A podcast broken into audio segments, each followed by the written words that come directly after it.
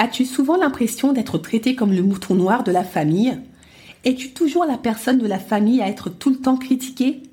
Ressens-tu souvent ce sentiment d'injustice par rapport à la manière dont on te traite? Si tu as répondu oui à l'une de ces questions, no stress, ça sera bientôt la fin. Avec mon nouveau programme de coaching Plus jamais bouc émissaire, comment guérir de ses blessures et briser le schéma familial toxique, tu auras tous les outils pour te débarrasser de cette fausse identité qui t'a trop longtemps collé à la peau. Tu trouveras le lien d'inscription dans la description de l'épisode. En attendant, je te souhaite une bonne écoute.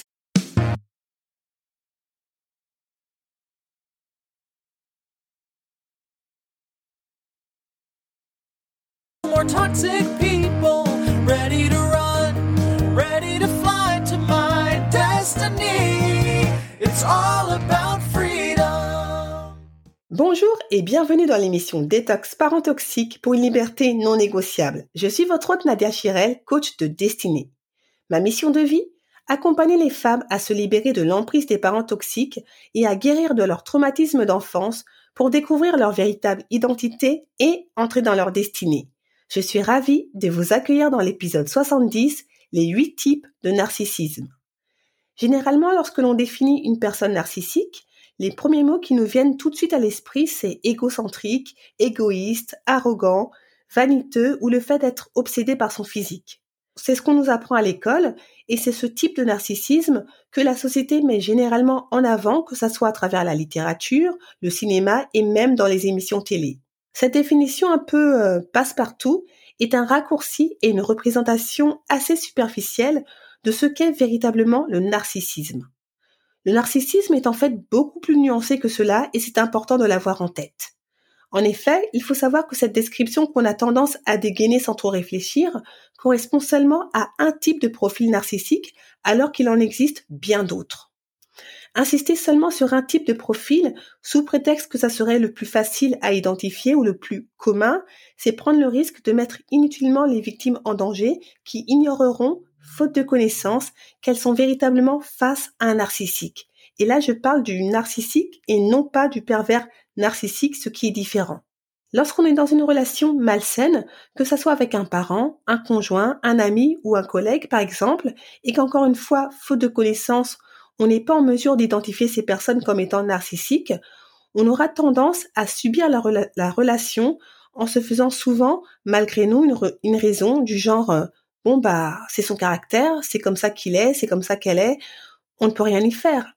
En revanche, lorsque nous sommes bien renseignés et qu'on réussit à identifier le type de narcissisme de la personne en question, c'est le jour et la nuit. Ça change tout. On ne marche plus à tâtons. On voit beaucoup plus clair. Et parce qu'on est arrivé à mettre un nom, sur le comportement dysfonctionnel de la personne, on sera plus à même de se protéger, de prendre des décisions en conséquence et d'entamer sa guérison. Si la société était moins frileuse à aborder la thématique euh, des parents toxiques, par exemple, on ne serait pas aussi nombreuses et nombreux à découvrir assez tardivement qu'on a grandi auprès de tels parents. On aurait été conscient beaucoup plus tôt notre trajectoire de vie aurait été totalement différente dans beaucoup de domaines, que ce soit au niveau des études par exemple, euh, du choix de la profession, des relations amoureuses, des fréquentations, de la santé, bref, de notre destinée en général. En agissant en connaissance de cause, on aurait moins eu cette sensation de tourner en rond. On aurait gagné des années pour ne pas dire des décennies. D'ailleurs, j'ai des clientes ou des personnes qui me contactent pour me dire qu'après des décennies d'errance, grâce à mon podcast, elles ont réalisé qu'elles avaient des parents toxiques, qu'elles avaient grandi avec des parents toxiques. Et ce sont des personnes qui ont plus de 35 ans. Il y en a même qui ont un peu plus de 60 ans. C'est dingue. Mais c'est la réalité. Malheureusement. En fait, lorsque l'on est conscient du mal qui nous ronge, sans pouvoir l'identifier, c'est comme si on lançait des flèches un peu partout dans le vide, sans pouvoir viser la cible. C'est clairement une perte d'énergie et de temps. Aujourd'hui, il est temps de racheter le temps. C'est possible avec les bonnes informations, la motivation et les bonnes actions à mettre en place. Et c'est ce que l'on va faire dès à présent à travers cet épisode où je vais vous présenter de manière très succincte les euh, huit types de profils narcissiques de façon à ce que vous soyez en mesure d'aiguiser toujours un peu plus votre discernement. C'est parti. Pour avoir une vision plus réaliste du narcissisme, vous devez le voir comme un spectre où d'un côté vous avez le narcissisme sain, nécessaire à l'épanouissement de tout être humain qui se manifeste à travers l'estime de soi, l'amour de soi et la confiance en soi. Au milieu, vous avez le narcissisme malsain qu'on a tous en tête. Et de l'autre côté, vous avez le trouble de la personnalité narcissique qui se caractérise par un égocentrisme élevé et une absence totale d'empathie. Vous voyez qu'on est passé d'un extrême à l'autre, du narcissisme sain au pervers narcissique.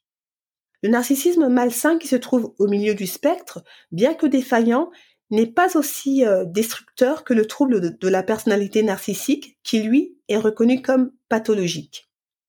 Parmi le narcissisme malsain, nous avons le narcissisme grandiose qui représente le terme plus large de narcissisme. Les personnes qui en souffrent ont un besoin constant et compulsif de mettre en avant leurs qualités. L'affichage de ces traits narcissiques se fait souvent au détriment des autres. Le narcissisme vulnérable est quant à lui l'opposé du narcissisme grandiose. Les personnes qui en souffrent sont euh, généralement timides et sont généralement envieuses et hypersensibles aux opinions des autres. Elles ont du mal à supporter la critique et peuvent, euh, dans ce cas, être sur la défensive lorsqu'elles se sentent jugées. Nous avons aussi le narcissisme somatique qui se caractérise par une obsession de son apparence physique et de son poids. La personne qui présente ce type de narcissisme a des standards physiques très élevés et le regard de l'autre porté sur elle est très important. Le narcissique somatique se considère généralement comme parfait, plus beau et plus fort qu'il ne l'est en réalité et a la critique facile en ce qui concerne l'apparence des autres.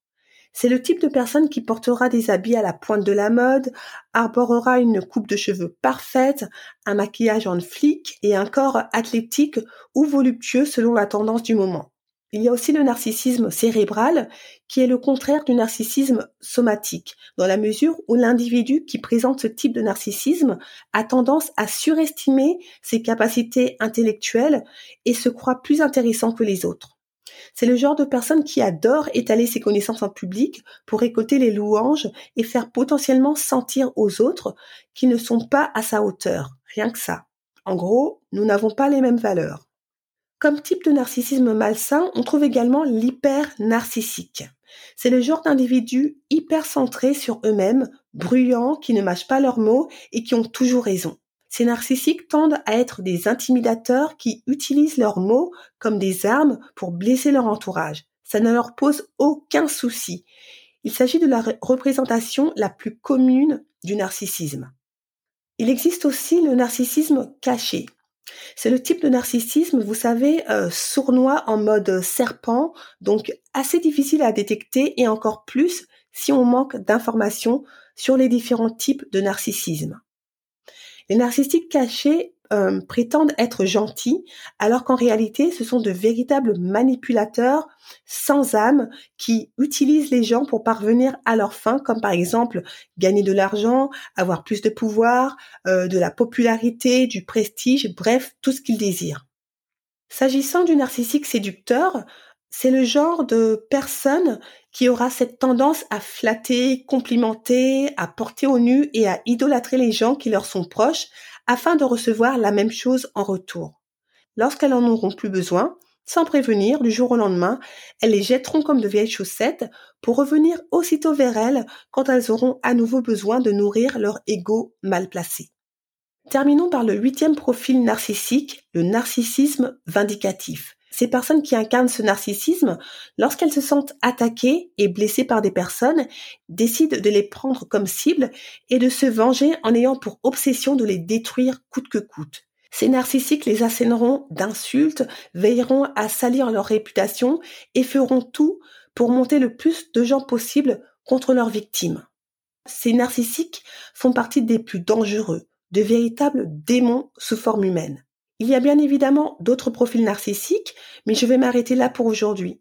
Au fil des épisodes, j'aurai l'occasion de revenir plus en détail sur certains profils qu'on vient de voir.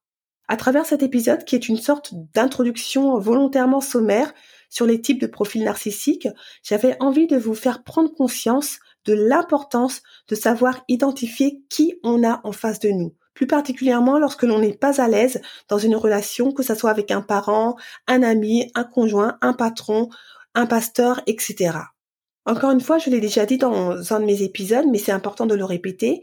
Si vous n'êtes pas à l'aise avec une personne, quelle qu'elle soit, si vous vous interrogez sans forcément avoir des réponses claires, c'est un signe qu'il y a quelque chose qui ne tourne pas rond et qu'il faut sérieusement creuser en allant à la pêche aux informations. Ça vous permettra de gagner énormément de temps, de comprendre ce qu'il se passe, d'adopter les comportements adéquats, de sauver potentiellement votre vie s'il y a un véritable danger et de ne pas gâcher votre destinée. Sur ces bonnes paroles, cette émission touche à sa fin. J'espère que cet épisode vous a apporté de la valeur. Avant que l'on se quitte, je vous partage le témoignage d'une de mes clientes, Agnès, qui a rejoint récemment le programme de coaching Déjoue avec brio les questions pièges du recruteur. Je vous lis le témoignage. J'ai toujours su que j'avais grandi dans une famille dysfonctionnelle. Écouter les podcasts Détox parents toxiques a été une confirmation.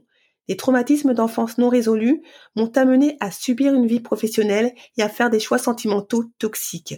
Aujourd'hui, je me prépare à un entretien. J'ai les compétences pour le poste, mais j'ai peur d'échouer. Ce programme est donc une aide formidable pour moi. Encore une fois, merci beaucoup Agnès pour ton témoignage et ta confiance. Tu vas réussir ton entretien haut la main, j'en suis persuadée, et ça passera comme une lettre à la poste, comme ça a été le cas d'une de mes clientes qui a passé son entretien il y a quelques jours. Je crois en toi.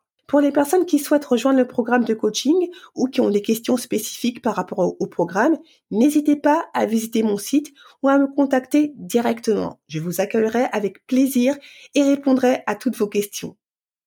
Si vous pensez que cet épisode peut encourager quelqu'un, surtout n'hésitez pas à le partager et à laisser un avis et un 5 étoiles sur Apple Podcast ou Spotify pour gagner toujours plus en visibilité auprès des personnes victimes de parents toxiques.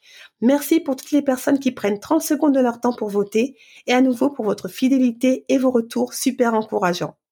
En attendant, on continue le combat, on ne lâche rien. Je ne le répéterai jamais assez, plus on sera nombreuses et nombreux à lever le tabou des parents toxiques, moins ils auront d'emprise. Je vous dis à bientôt et vous souhaite une bonne cure de détox parents toxiques pour une liberté non négociable. Ciao! About freedom,